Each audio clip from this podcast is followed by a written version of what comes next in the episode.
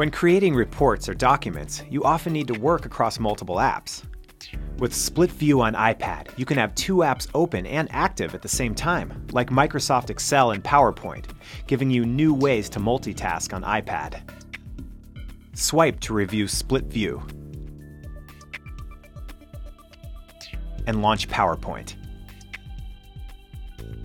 Let's say you need to place a table from Excel into this presentation. Now everything you need is right in front of you, and it's easier to use both apps to finish your project. Let's grab some speaker notes for your presentation. Using familiar shortcuts like Command Tab on Smart Keyboard makes it even easier to quickly switch to another app. In Word, highlight and copy the text. Then paste it into PowerPoint.